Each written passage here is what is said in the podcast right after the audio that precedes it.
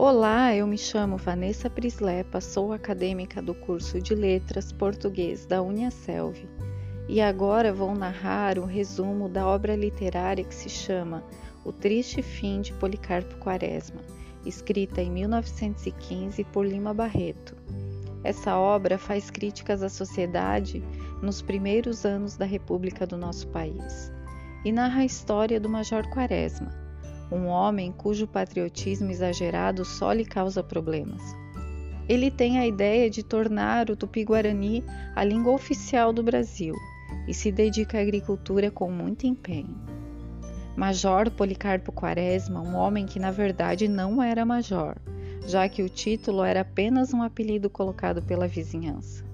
Mesmo muito respeitado por seus conhecidos, Policarpo Quaresma tinha hábitos estranhos como o patriotismo exaltado, os gostos peculiares e o amor pelos livros. Sempre procurava fazer coisas novas e aprender. Ele decidiu aprender violão com o professor de música Ricardo Coração dos Outros, que se tornou seu amigo e o acompanhou até o final da história. Além de música, Policarpo Quaresma também aprendia tupi-guarani já que buscava constantemente incluir itens tipicamente brasileiros em seu dia a dia. Seu amor pela pátria era tanto que chegou a fazer um ofício para o ministro, dizendo que a língua oficial do Brasil deveria ser o tupi-guarani. A própria carta foi escrita nesse idioma. Isso fez com que ele fosse internado em hospício, podendo apenas receber visitas de Olga, que era sua afilhada, de seu pai e do seu amigo Ricardo. Aconselhado por Olga, comprou um sítio e mudou-se para lá com sua irmã, dando ao local o nome de Sossego. Depois que se retirou da cidade, ele descobriu mais uma paixão e percebeu que deveria aproveitar mais os conhecimentos vindos da natureza e explorar ao máximo a terra brasileira, que, na opinião dele, era a melhor do mundo.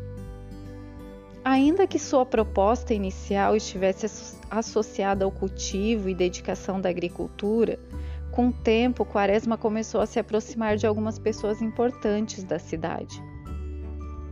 Um dia, o tenente, um escrivão das redondezas, vai até a casa de Policarpo e pede ajuda para organizar a festa de Conceição. Contudo, por ser contra a troca de favores, Policarpo nega auxílio ao escrivão. Por isso, os políticos da região começam a fazer de tudo para prejudicar o sítio de Quaresma, inventando impostos e taxas e exigindo que o terreno, os arredores do sítio fossem capinados. Em caso de descumprimento, ele levaria multas. Portanto, os lucros provindos do sítio se tornaram muito baixos. Esses acontecimentos desanimaram Policarpo então ele decide que uma reforma agrária poderia ser a solução. Defendendo essa ação, ele achava que ajudaria a construir um país no qual sonhava que o Brasil se transformaria. Policarpo Quaresma queria uma mudança no governo nacional.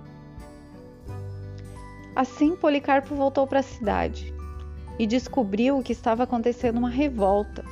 Então entregou um memorial sobre suas experiências com a agricultura para o marechal que o chamou para ingressar na revolta.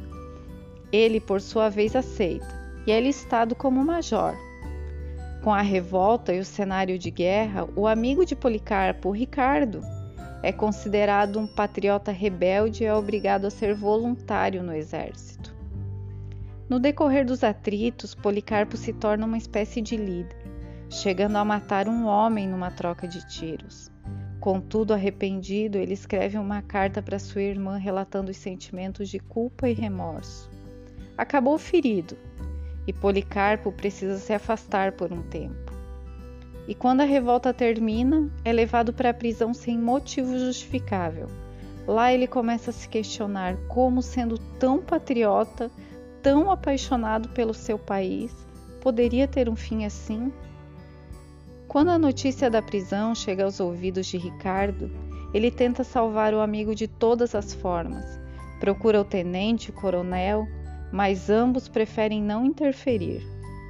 Ele procura Olga, que, mesmo contra a vontade de seu marido, vai até a prisão para libertar o padrinho. Chegando lá, ela ouve falar que Policarpo é traidor e bandido. Então reflete e decide que é melhor deixá-lo morrer, pois ele nunca conseguiria viver sendo chamado de traidor.